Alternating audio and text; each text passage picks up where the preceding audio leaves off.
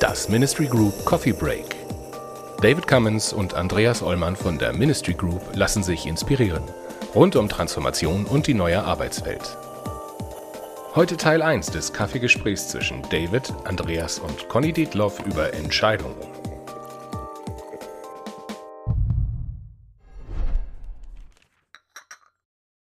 Herzlich willkommen allerseits. Ja. Wir sind, wir sind heute zu dritt, nicht nur David und ich, sondern wir haben Conny dabei. Moin. Wir haben uns jetzt heute mal zu dritt auf den Kaffee verabredet. Mm. Lecker Kaffee. Yeah. Weil uns das, das Thema Entscheidung tatsächlich äh, kürzlich beschäftigt hat. Äh, das ist ja, weiß Gott, nichts Einfaches. Gerade in, in komplexen Zeiten oder gerade in chaotischen Zeiten, wie denen, in denen wir jetzt irgendwie gefühlt gerade sind. Das ist ein Thema, dachten wir, das ist ein richtig gutes, um mit, dazu mit Conny mal einen Kaffee zu trinken. Also ich glaube, es ist eine gute Entscheidung. Aber so in meiner Beobachtung gehen wir manchmal ein bisschen zu nachlässig mit diesem Thema um. Sprich, titulieren wir einige Sachen als Entscheidungen, die gar keine Entscheidung sind, aus meiner Sicht. Ja. Hm. Und andere Sachen, wo wir entscheiden sollten, da tun wir es irgendwie nicht. Das aber, also für mich ist ein, das, das Thema Entscheiden eines der spannendsten Themen überhaupt, weil das ein Thema ist über, du hast auch Komplexität gerade angesprochen, weil über gute, passfähige Entscheidungen man gut Komplexität handhaben kann. Ich fand das ganz spannend, als du gerade sagtest, dass wir manchmal Entscheidungen so nennen, obwohl es gar keine sind. Hast du dafür Beispiele? Ja, ein Beispiel ist ähm, die Aufgabe 1 plus 1. Was ist das? 1 plus 1 gleich 2. So etwas, solche Aufgaben müssen wir nicht mehr entscheiden, mhm. weil es gibt dort ein, ein mathematisches Axiomensystem, was uns diese Entscheidung abnimmt. Das ist für mich keine Entscheidung, weil vorher, bevor du die Entscheidung trifft, äh, triffst, 1 plus 1 gleich 2, vorher schon klar ist, was richtig und was falsch ist. Heinz von Förster inspiriert mich dabei in dem Thema, nicht nur in diesem Thema, sehr besonders, da sagt, entscheiden müssen wir immer dann, wenn es keine guten Gründe gibt. Dann müssen wir entscheiden. Ich, ich, bin, ich habe gestern zum Beispiel, du hast es vorhin ja gesehen, ich habe meine Haare abrasiert. Das, ja. war ein, das war eine Entscheidung, ja, weil ich davor war mir nicht klar, wie reagiert meine Umwelt. Und weil ich das nicht genau wusste, ist das, ist das für mich zum Beispiel eine richtige Entscheidung. Das heißt, ähm, ich weiß nicht, ist es richtig falsch, das werde ich erst danach aus meiner Umwelt wieder erfahren als Feedback. Ja, und das sind, das sind Entscheidungen für mich zum Beispiel. Hm. Also eigentlich immer unter Ungewissheit. Richtig. Mhm. Genau. Und da sagt es ja so schön der, der Heinz von Förster. Ne, wie gesagt, wenn es keine guten Gründe gibt, denn wenn es gute Gründe gibt, dann ist längst entschieden worden. Dann musst du als Mensch nicht mehr entscheiden. Ja, dann ist bereits mhm. entschieden worden. Dann wählst du vielleicht oder find einen anderen Begriff dafür, keine Ahnung. Ja. Mhm.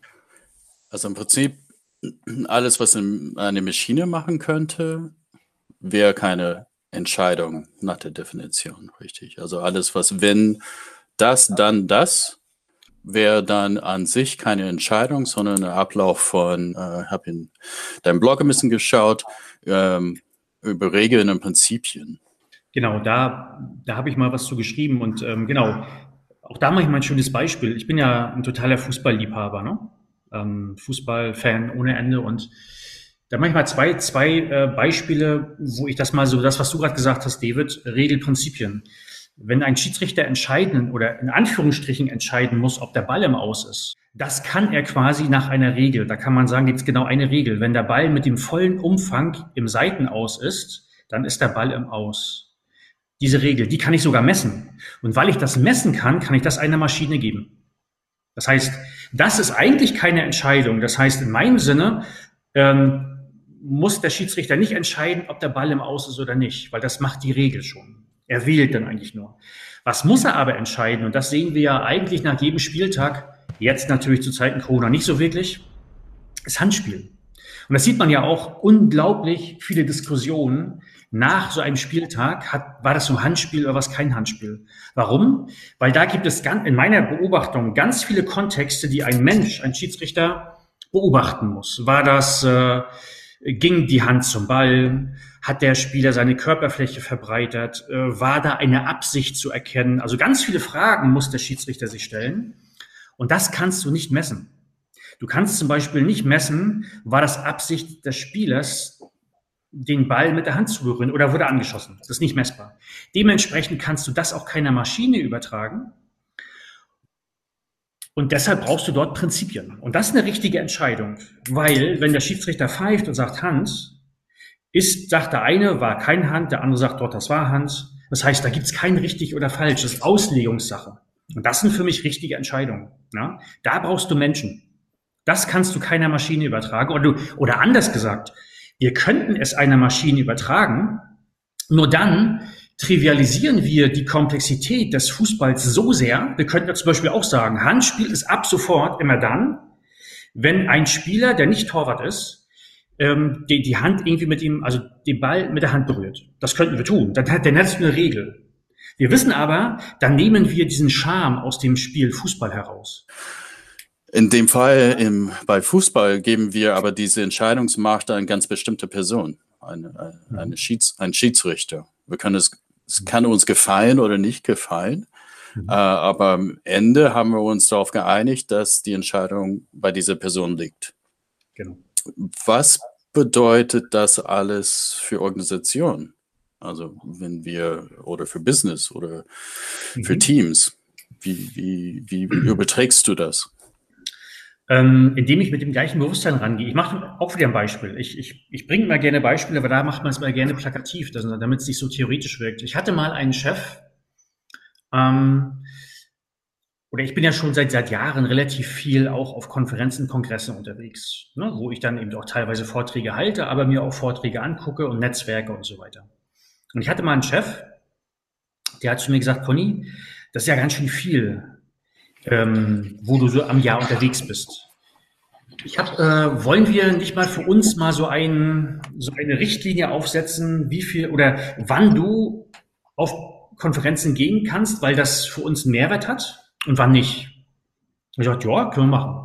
Was hat er gemacht? Er, hat eine, er wollte eine Regel definieren. Er wollte, hat dann gesagt, lass uns doch mal sagen, dass du sechsmal im Jahr auf Konferenzen gehen kannst. Und das meinte ich damit. Und dann wird, eigentlich will man ja was anderes. Man möchte eine Entscheidung treffen und sagen, okay, vor jeder Konferenz, ob du da hingehst oder nicht, einen Vortrag hältst, lass uns mal antizipieren, ob wir davon einen Mehrwert haben, ob du davon einen Mehrwert hast oder wir als Firma, als Bereich, weil du das vorher aber nicht wissen kannst, logischerweise. Also du müsstest eine richtige Entscheidung treffen.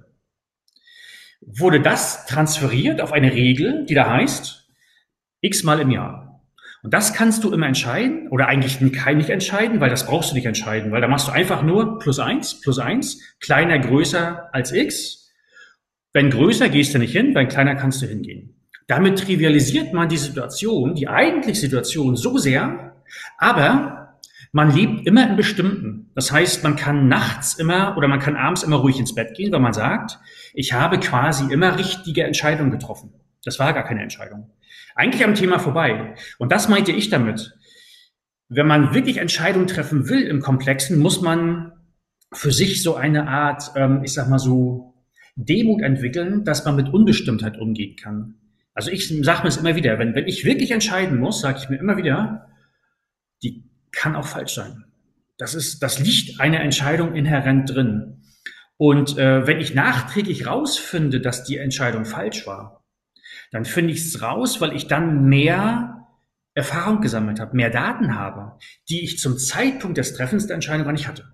Das heißt, dadurch, indem ich mir das immer wieder mantraartig vorsage, versuche ich da ein bisschen demütiger mit dem Entscheiden umzugehen um immer wieder zu sagen, ganz ehrlich, wenn ich, in, wenn ich in der Zukunft herausfinde, dass die Entscheidung Mist war, mein Gott, deshalb bin ich kein schlechter Mensch. Das ist ganz normal, dass das so ist, weil ich dann mehr Wissen habe, als ich es zum Treffen der Entscheidung hatte. Ne?